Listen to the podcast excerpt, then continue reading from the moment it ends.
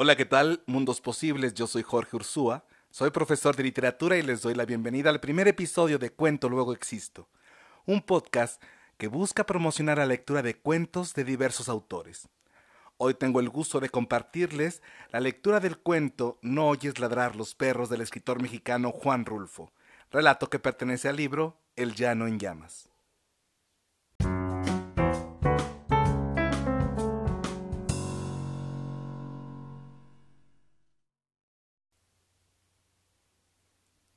Oyes ladrar los perros.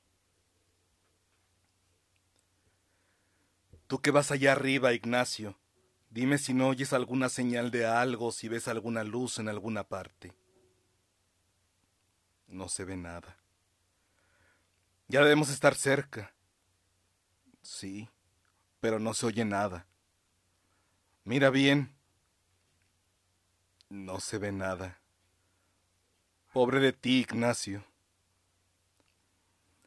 La sombra larga y negra de los hombres siguió moviéndose de arriba abajo, trepándose a las piedras, disminuyendo y creciendo según avanzaba por la orilla del arroyo.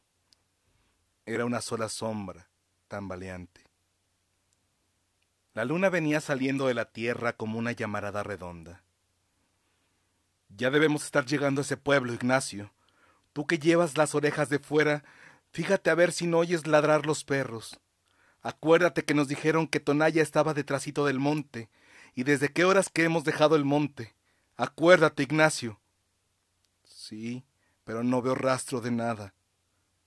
Me estoy cansando. Bájame. El viejo se fue reculando hasta encontrarse con el paredón y se recargó allí, sin soltar la carga de sus hombros aunque se le doblaban las piernas, no quería sentarse, porque después no hubiera podido levantar el cuerpo de su hijo, al que allá atrás, horas antes, le habían ayudado a echárselo a la espalda, y así lo había traído desde entonces. ¿Cómo te sientes? Mal. Hablaba poco, cada vez menos. En ratos parecía dormir. En ratos parecía tener frío.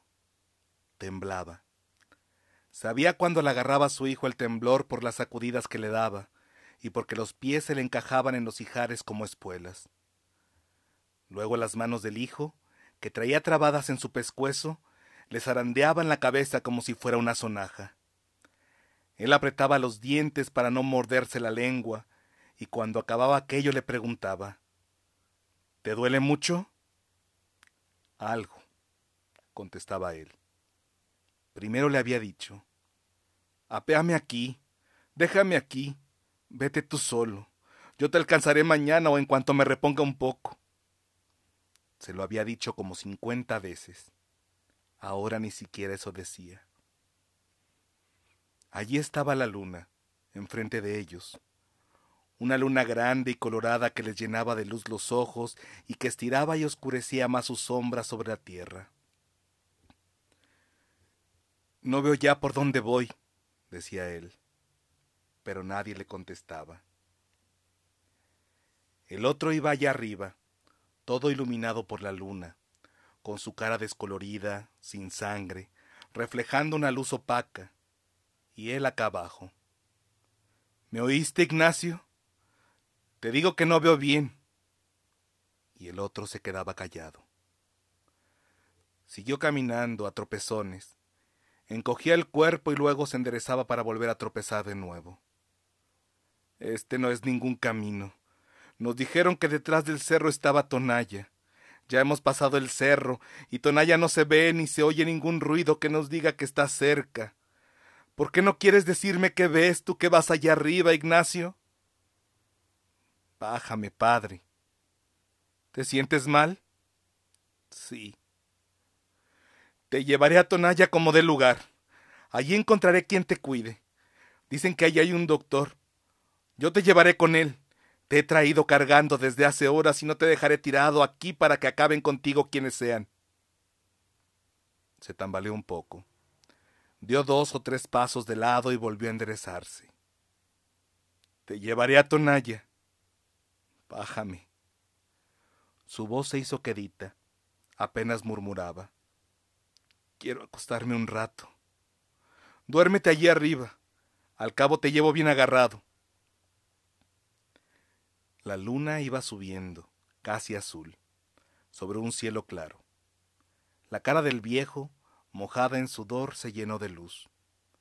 Escondió los ojos para no mirar de frente, ya que no podía agachar la cabeza agarrotada entre las manos de su hijo. Todo esto que hago no lo hago por usted, lo hago por su difunta madre, porque usted fue su hijo, por eso lo hago. Ella me reconvendría si yo lo hubiera dejado tirado allí, donde lo encontré, y no lo hubiera recogido para llevarlo a que lo curen, como estoy haciéndolo. Es ella la que me da ánimos, no usted. Comenzando porque a usted no le debo más que puras dificultades, puras mortificaciones, puras vergüenzas sudaba al hablar. Pero el viento de la noche le secaba el sudor, y sobre el sudor seco volvía a sudar. Me derrengaré, pero llegaré con usted a Tonalla, para que le alivien esas heridas que le han hecho. Y estoy seguro de que en cuanto se sienta usted bien, volverá a sus malos pasos. Eso ya no me importa, con tal que se vaya lejos, donde yo no vuelva a saber de usted. Con tal de eso, porque para mí usted ya no es mi hijo. He maldecido la sangre que usted tiene de mí. La parte que a mí me tocaba la he maldecido. He dicho que se le pudren los riñones la sangre que yo le di. Lo dije desde que supe que usted andaba trajinando por los caminos, viviendo del robo y matando gente, y gente buena. Y si no, allí está mi compadre tranquilino, el que lo bautizó a usted, el que le dio su nombre. A él también le tocó la mala suerte de encontrarse con usted. Desde entonces dije, ese no puede ser mi hijo. Mira a ver si ya ves algo, si oyes algo. Tú que puedes hacerlo desde allá arriba, porque yo me siento sordo. No veo nada. Peor para ti, Ignacio. Tengo sed. Aguántate. Ya debemos estar cerca. Lo que pasa es que ya es muy noche y han de haber apagado la luz en el pueblo. Pero al menos debías de oír si ladran los perros. Haz por oír. Dame agua. Aquí no hay agua. No hay más que piedras. Aguántate, y aunque la hubiera no te bajaría a tomar agua. Nadie me ayudaría a subirte otra vez y yo solo no puedo. Tengo mucha sed y mucho sueño. Me acuerdo cuando naciste. Así eras entonces. Despertabas con hambre y comías para volver a dormirte. Y tu madre te daba agua porque ya te habías acabado la leche de ella. No tenías llenadero. Y eras muy rabioso. Nunca pensé que con el tiempo se te fuera a subir aquella rabia a la cabeza. Pero así fue. Tu madre, que descanse en paz, Quería que te criaras fuerte. Creía que cuando tú crecieras irías a ser su sostén. No te tuvo más que a ti. El otro hijo que iba a tener la mató. Y tú la hubieras matado otra vez si ella estuviera viva a estas alturas. Sintió que el hombre aquel que llevaba sobre sus hombros dejó de apretar las rodillas y comenzó a soltar los pies, balanceándolos de un lado para otro. Y le pareció que la cabeza, allá arriba, se sacudía como si sollozara. Sobre su cabello sintió que caían gruesas gotas, como de lágrimas.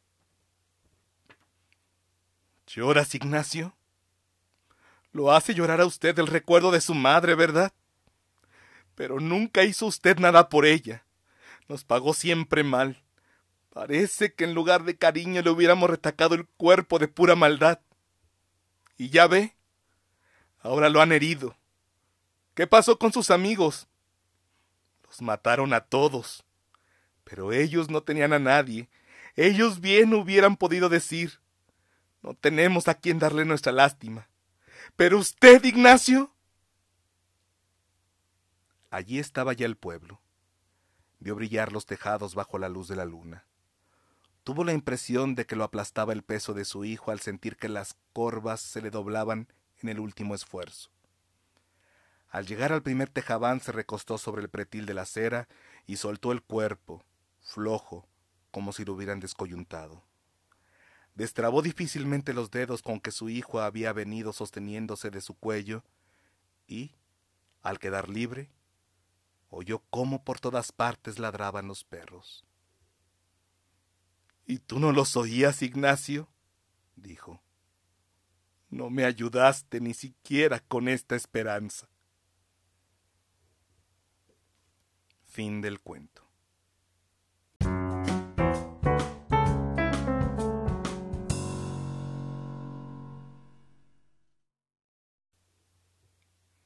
Gracias por acompañarme en este primer episodio de Cuento Luego Existo.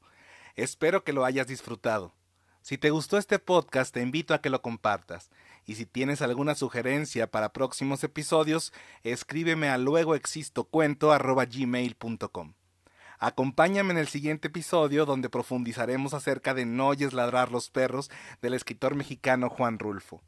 Te invito a que me sigas en los laberintos de la imaginación, para que podamos seguir existiendo en las palabras. Hasta la próxima.